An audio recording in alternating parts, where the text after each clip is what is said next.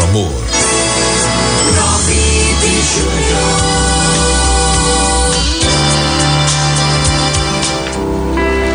Mensagem um pouco longa, mas é muito bonita. E eu quero compartilhar com vocês, ó. Os sons do silêncio. O som do silêncio. Já parou para pensar no som do silêncio? Qual é o som do silêncio? Atenção nessa historinha. Um rei mandou seu filho estudar no templo de um grande mestre, com o objetivo de prepará-lo para ser uma grande pessoa. Quando o príncipe chegou ao templo, o mestre o mandou sozinho para a floresta. Ele deveria voltar um ano depois com a tarefa de descrever todos os sons da floresta. Quando o príncipe retornou ao templo, após um ano, o mestre lhe pediu para descrever todos os sons que ele havia conseguido ouvir na floresta durante aquele ano todo. Então, o príncipe disse: Ah, mestre, eu pude ouvir o canto dos pássaros, barulho das folhas, o alvoroço dos beija-flores, a brisa batendo na grama, o zumbido das abelhas, o barulho do vento cortando os céus. E ao terminar o seu relato, o mestre pediu que o príncipe retornasse à floresta para ouvir tudo o mais que fosse possível príncipe ficou intrigado. Falou: caramba, mas tem mais coisa?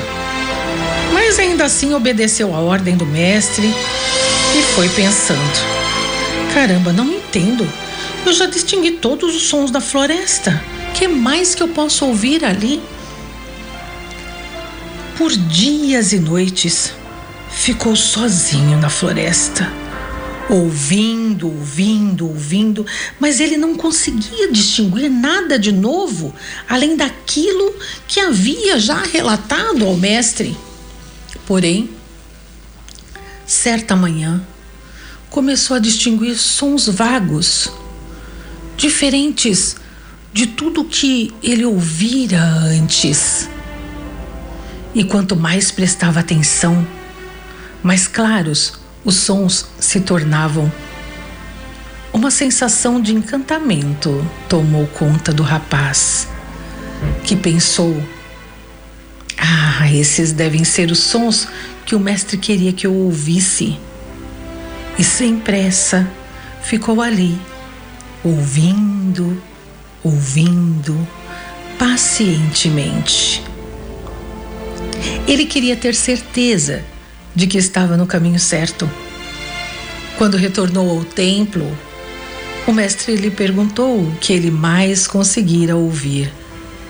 Paciente e respeitosamente, o príncipe disse: Ah, mestre, quando de fato prestei atenção, eu pude ouvir o inaudível som das flores se abrindo o som do sol nascendo e aquecendo a terra, e o som da grama bebendo o orvalho da noite. Então, o mestre sorrindo, acenou com a cabeça em sinal de aprovação e disse: Meu filho, ouvir o inaudível é ter a calma necessária para se tornar uma grande pessoa. Apenas quando se aprende a ouvir o coração das pessoas, seus sentimentos mudos, seus medos não confessados e suas queixas silenciosas, uma pessoa pode inspirar confiança ao seu redor, entender o que está errado e entender os reais necessidades de cada um. A morte do espírito começa quando as pessoas ouvem apenas as palavras pronunciadas pela boca, sem se atentarem no que vai no interior das outras pessoas para ouvir os seus sentimentos, os seus desejos e opiniões reais. É preciso, portanto, ouvir o lado inaudível das coisas, o lado não mensurado mas que tem o seu valor, pois é o lado mais importante do ser humano. Esse é um conto tirado do livro, gente, Histórias da Tradição Sufi. E aqui temos uma metáfora que se relaciona à natureza e aos sentimentos, né? E reflexões também, né? Que nos fazem pensar que muitas vezes nós seres humanos, né, a gente esquece que a gente também faz parte da natureza, não é? E a gente acaba se distanciando dela, não conseguindo apreciá-la de maneira profunda e integrada.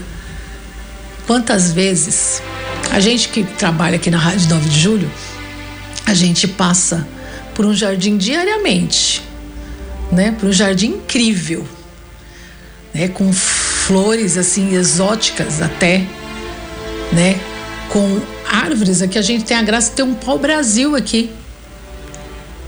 E quantos de nós nos damos conta disso? Quantas vezes você prestou atenção na natureza ao seu redor? A tudo que respira ao seu redor, aos sons do silêncio. Essa natureza espelho de Deus que fez para nós. Porque nós fazemos parte dessa natureza. E quantas vezes a gente ouviu o som desse silêncio tentando conversar com a gente? Pensa nisso.